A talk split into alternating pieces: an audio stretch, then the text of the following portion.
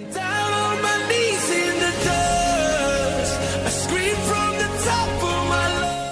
pues hay que hablar, hay muchísimo, lógicamente, del eh, título de Copa del Rey del eh, Barça, el segundo consecutivo, el eh, tercero en cuatro años y, bueno, las tres últimas finales con el mismo verdugo, el Real Madrid. Y alguien que sabe lo que es ganar al Real Madrid como jugador y que ha moldeado esta plantilla fichando a grandes jugadores es Nacho Rodríguez. Hola, muy buenas. Hola Nacho, ¿cómo estás? ¿Todo bien? Todo bien, todo perfecto. bueno, supongo que saboreando un poquito, ¿no? La parte del éxito del Barça, porque esta plantilla es prácticamente responsabilidad casi, casi, casi, casi tuya, Nacho.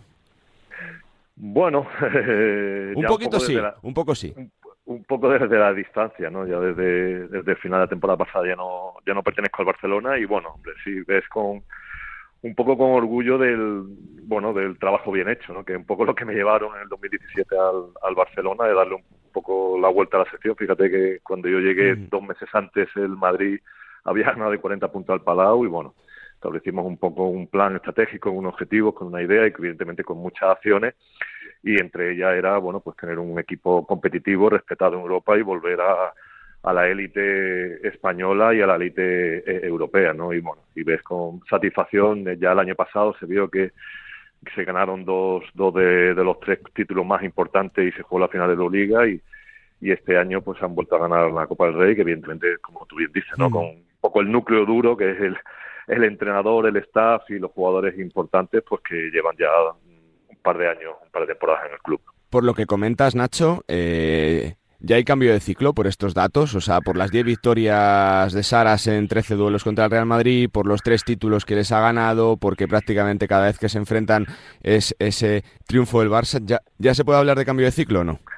Mm, yo es que no soy de los que opinan que hay cambio de ciclo. Es cierto que, bueno, en estos últimos 10, 15 años, pues ha habido ciclos para el Madrid, ciclos para el Barça, ahora están en ciclo de Real Madrid pero bueno, creo que ahora mismo eh, por plantilla, por solidez, por equilibrio, el Barça y el Madrid son los dos mejores equipos y las dos mejores plantillas de, de Europa y no soy de los que piensa que el Barça ahora va a ganar todas las competiciones, ya de hecho se vio en la, en la Supercopa que, que, ganó el, el mm. Madrid, en la final lo que todo el mundo pensaba que iba a ganar fácil el Barcelona, pues el, Madrid planteó un partido muy bueno eh, tácticamente, muy físico, a diferencia de otros de otros partidos le puso las cosas muy difíciles, ¿no? Y bueno, ahora ojalá se vuelvan a encontrar por el bien del baloncesto español en la, en la, en la Final Four y seguramente mm. lo veremos en la, en la final, pero creo que el Madrid tiene un gen competitivo que ha demostrado en los últimos años, que se ha sobrepuesto a muchos muchos problemas de lesiones de jugadores importantes que han ido a la NBA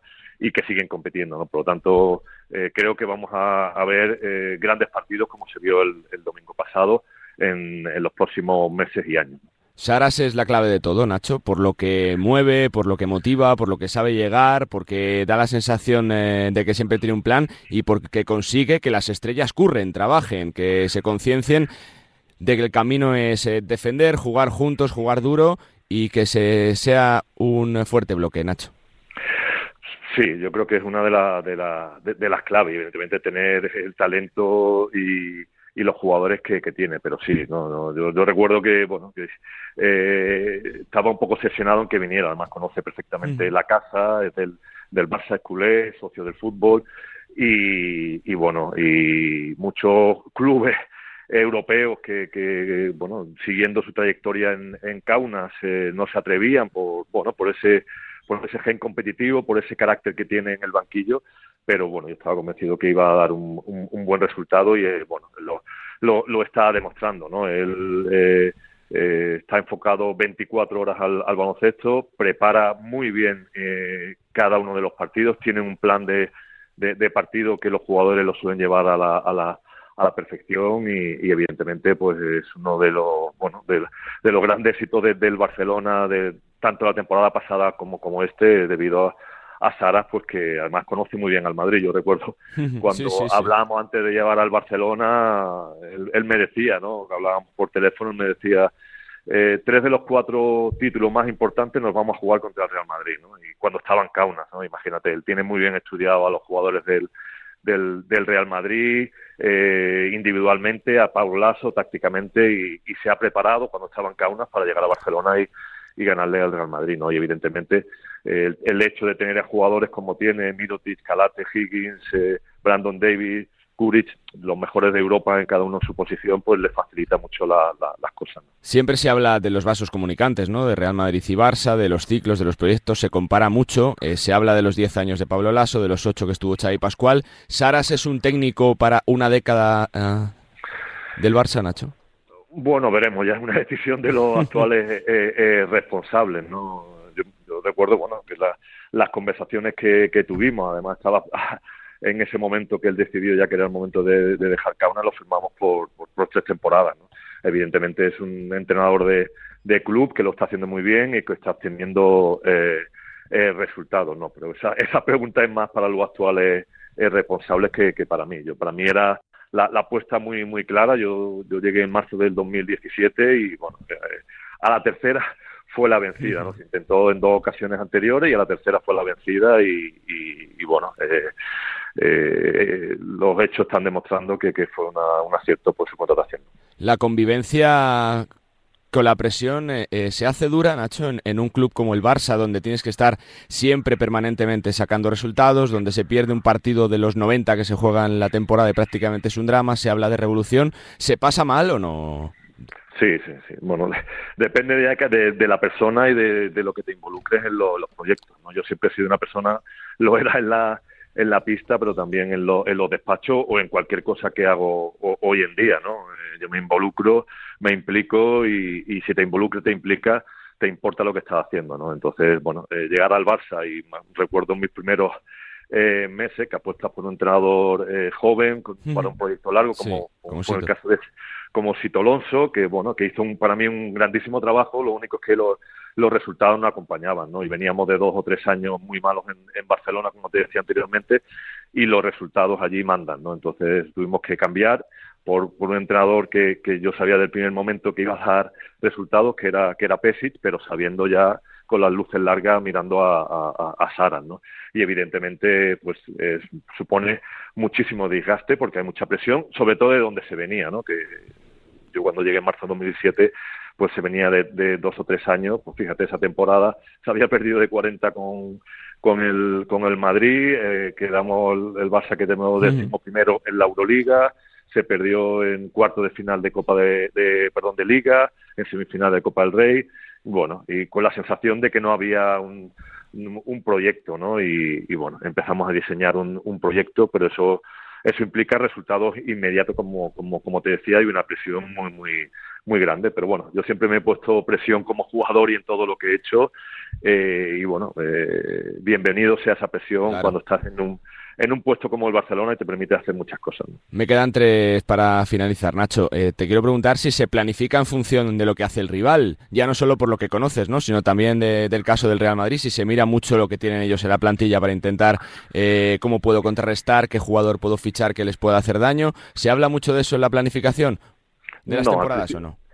Eh, al principio no, al principio yo cuando llegué en Barcelona había que bueno, darle un giro radical a la, a la sección desde el punto de vista de, de, de, la, de la cantera para que llegasen eh, jugadores al, al, primer equipo, que bueno, hemos, hemos visto el caso de, de, de Sergi Martínez, de Agustín uh -huh. Ubal, de Jane, de Yagi o del mismo Leandro Bolmaro, eh, pero también evidentemente pues el, el entrenador es importante y, y, se planifica para tener un, un proyecto. Y sí que es verdad que a lo mejor, bueno, pues este verano eh, cuando ya tiene el, el, la sección está estabilizada, que obtiene resultados, pues sí que, como te decía anteriormente, ¿no? Lo más normal, y viendo las dos plantillas, que el Real Madrid y el Barça se enfrenten en, en varias finales. Claro, ¿no? sí, bueno, sí. Ahí, y ahí tienes a lo mejor el fichaje de Sertan Saldi, pues es bueno, un poco para provocar que Poirier y, y, y Tavares sacarlo de, de la zona con ese poderío interior y, y necesitaban un 5 de esas de esas características. Ahí sí que en ese fichaje concreto, pues sí que se está mirando un poquito al, al, al, al Real Madrid, ¿no? Pero, pero en general no, tú tienes tu proyecto, tu idea, también el tema de los jugadores formativos, que hay que ver en los próximos eh, meses y años los jugadores de cupo españoles pues que fichan el Madrid y el Barça, sabiendo que, que por ejemplo el Madrid con Juli y Rudy que están al final de su de su carrera deportiva, uh -huh. o Roland Smith que termina contrato en el, en, en el Barcelona, pues eh, eso también eh, entra dentro del proyecto y a lo mejor pueden chocar un poco los intereses como se está hablando de Juan Choño claro. ¿no? por ejemplo. Uh -huh. eh, te quiero preguntar por la figura de Mirotic, ¿no? lo que se ha hablado de Mirotic, pero oye, se ve que, cada torneo que avanza es más importante, está más involucrado, es un jugador más decisivo. Yo no sé si el primer día que te dejan caer su nombre te sonó como a risa, como a broma, si te costó mucho convencer al presidente de que diera el paso, de que se le ofreciera un contrato. ¿Cómo se le convence a Nico Nacho? Bueno, la verdad que el tema de, fichaje de Mirotic es para... Bueno, para, escribir un libro, ¿no? para escribir un libro y para más de un, de un programa. Yo lo único que puedo decir es que a mí me ha... Bueno, ya me convenció como, como persona. Él ha hecho muchísimos esfuerzos eh, por fichar por el, por el Barcelona.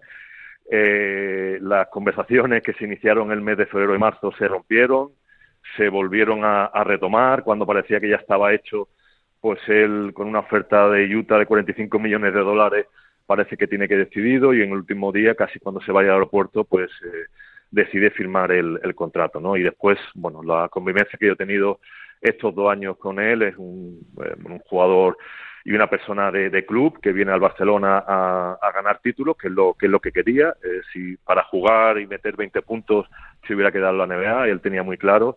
Y bueno, en estos dos, dos años ha demostrado amor al, al, Barcelona, eh, se ha eh, bajado el, el, contrato, ha diferido eh, plazo por, por, el bien del, del, club. ¿no? Ahora que se está comentando que, que se lo va a bajar el salario, ha hecho muchísimos esfuerzos en estas dos temporadas y yo doy fe de que, de que, de que quiera el club y ha hecho mucho esfuerzo por, por bajarse el salario y bueno, que, que creo que además está demostrando que, que el salario, el dinero que, que, gana lo tiene bien, bien merecido porque como él bien ha dicho, ¿no? Desde que está en el Barcelona eh, solo ha jugado eh, finales, ¿no?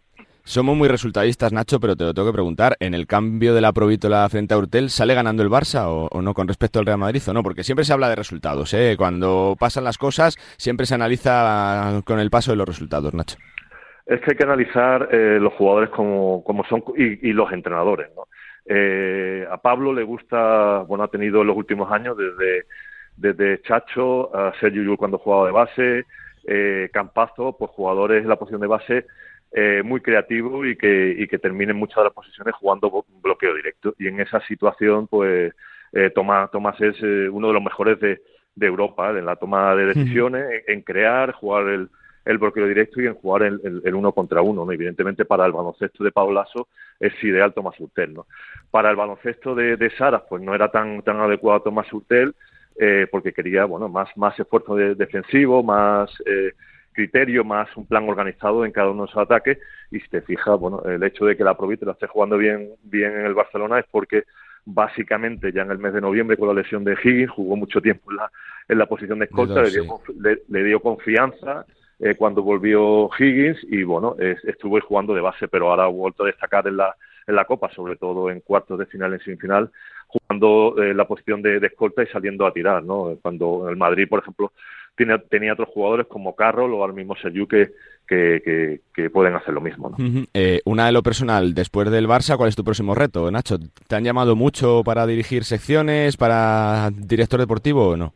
Mira, ahora estoy un poco, han sido cuatro años, como, como comentaba antes y me preguntaba, muy intensos en, en Barcelona, eh, la familia yo la tengo en Madrid porque mi mujer es, madrileña y ahora estoy dedicada a, mis hijos que le encantan el baloncesto, haciendo cosas con ellos y, es verdad que estoy colaborando con, eh, con varios medios de comunicación, viendo muchos partidos, y pero bueno, ahora más enfocado a la familia y, y, colaborando también con, con alguna eh, startup de, de, de videoconversación, como que es Biplas, para comentar y debatir eh, sobre el baloncesto y, y bueno, abierto también a, a opciones, pero bueno, ahora, ahora más dedicado a la, a la familia porque de verdad que han sido cuatro años realmente eh, intensos, duros y muy alejados de, de, la familia porque, bueno, eh, el Barcelona, eh, si lo quieres hacer bien y creo que al final el resultado de estos cuatro años han sido han sido positivos, te dedica casi una, una dedicación exclusiva. Dejaste caer hace tres preguntas el nombre de Juancho por cerrar solo.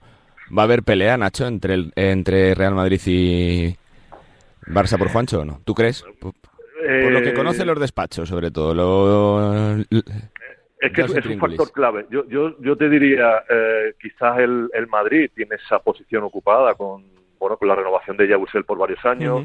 la llegada de, de, de Gavidec, tiene esa posición ocupada, pero para mí el cupo, los jugadores cupo, los jugadores españoles eh, son muy importantes, ¿no? Por la normativa que hay en, en, en España, ¿no? Y ahora mismo, si vemos, no hay eh, el, Barcelona, bueno, tienes a, a Mirotic, Oriola, eh, Roland Smith termina eh, contrato y puede tener ahí un problema, igual que el Real Madrid, aunque yo soy de la opinión que están haciendo una grandísima temporada y Sergi Yul y, y Rudy y Fernández, yo contaría con, con, ellos, ¿no? Pero evidentemente en este, en los proyectos de despacho como tú me preguntas, tienen que tener un poco las luces, las luces largas y ver que en los próximos años quiénes son los jugadores referentes españoles que puedan que puedan estar, ¿no? Y evidentemente, pues Juancho es uno de ellos porque, bueno, tiene, tiene físico, tiene atletismo, tiene conocimiento, tiene experiencia y, y, en cualquier equipo de Europa y en el Barça y el Madrid están en el top, pues pueden, pueden ayudar y aportar mucho. Pues que es un placer, Nacho, tu charla, te agradezco tu sinceridad, tu tiempo y que felicidades también por la parte que te toca porque más de la mitad de esta plantilla está construida bajo tu mandato, con tu ojo, con tu dirección eh, deportiva y también es parte del éxito del Barça de Saras. Felicidades y que vaya todo bien. Eh, suerte, Nacho, gracias. Muchas gracias a vosotros. Un abrazo.